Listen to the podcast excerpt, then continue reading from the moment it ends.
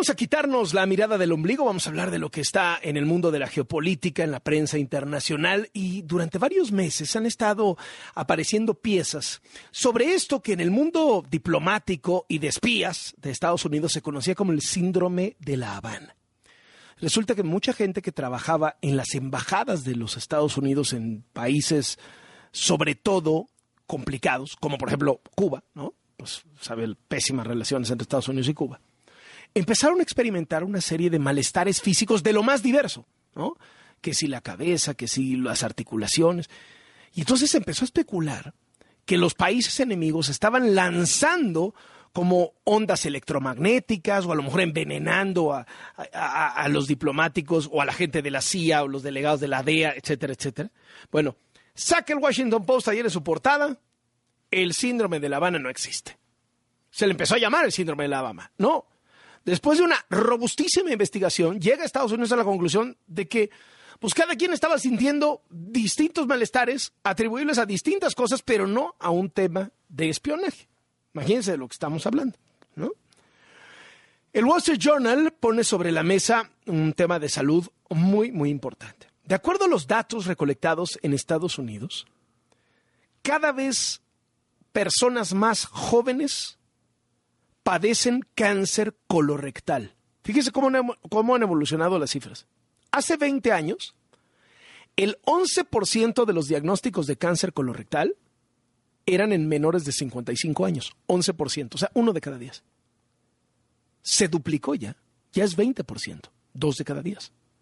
El 20% de los pacientes que tienen cáncer colorectal tienen menos de 55 años. O sea, a, cada vez más jóvenes tienen esto y al 60% se les detecta en etapas avanzadas, lo cual es gravísimo, lo cual marca que hay que estar, mientras más jóvenes, también al pendiente de estos temas.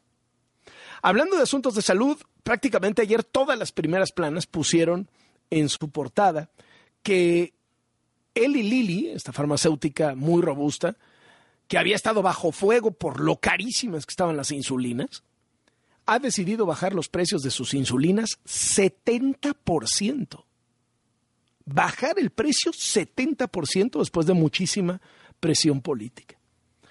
Hace unos días le contamos que el eh, Wall Street Journal publicó, no me acuerdo si el Wall Street Journal o el Financial Times, pero publicaron la historia de este hombre llamado Fan Bao, un banquero chino, que resulta que empezó a ver las cosas en China y se ve que no le gustaron mucho, y empezó a mover su dinero su fortuna personal a Singapur, tratando de hacer un family office, ¿no? un fondo que le maneje su lana, en Singapur, ya no en China.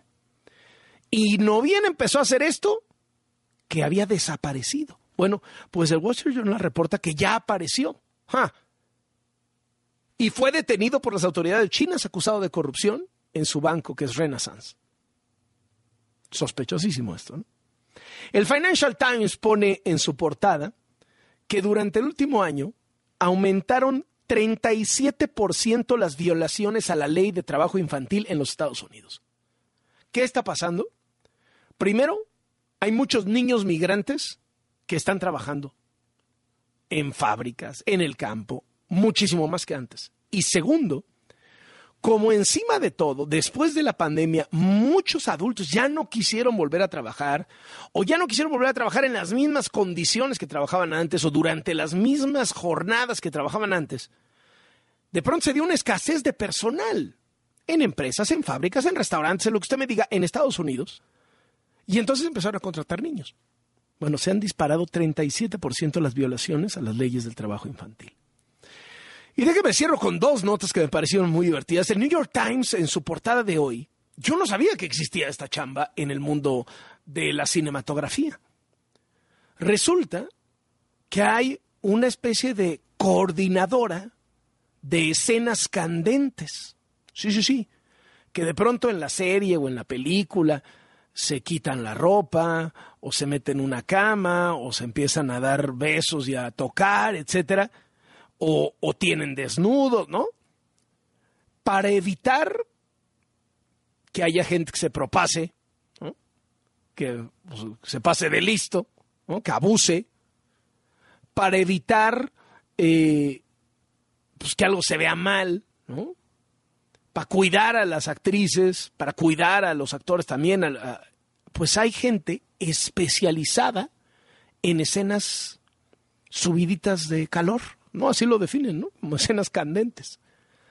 Y es una industria que crece cada vez más porque porque para evitar demandas, para evitar, o sea, acuérdense que muchas de las cosas del Me Too tuvieron que ver con esto, con decir, sí, claro, pues decía que en la escena había que darnos un beso y este cuate se mega pasó, ¿no? Bueno, pues ya existe esto. Me pareció interesantísimo el tema. Y luego el Wall Street Journal cuenta la historia del fiscal de los Estados Unidos, Merrick Garland, que es fanático de Taylor Swift. Pero al grado que en muchas de sus comparecencias, en sus ponencias, en los juicios en los que interviene, cita frases de Taylor Swift. Acaba de ir a comparecer al Congreso por el tema del escándalo de Ticketmaster durante la venta de boletos de Taylor Swift y citó frases de Taylor Swift, de, sus canciones, etcétera, etcétera. Es un fan de Taylor Swift y es fiscal de los Estados Unidos. Esto viene a cuenta por qué. Porque que era presidente de la Corte hasta hace unas semanas, Arturo Saldívar, también, que por cierto, se decía por ahí que se moría de ganas de ser fiscal, es, también ha declarado públicamente que es fan de Taylor Swift y ha subido muchas historias a sus redes sociales escuchando música de Taylor Swift o citando canciones de Taylor Swift, etcétera, etcétera. Con esto nos quitamos la mirada del ombligo.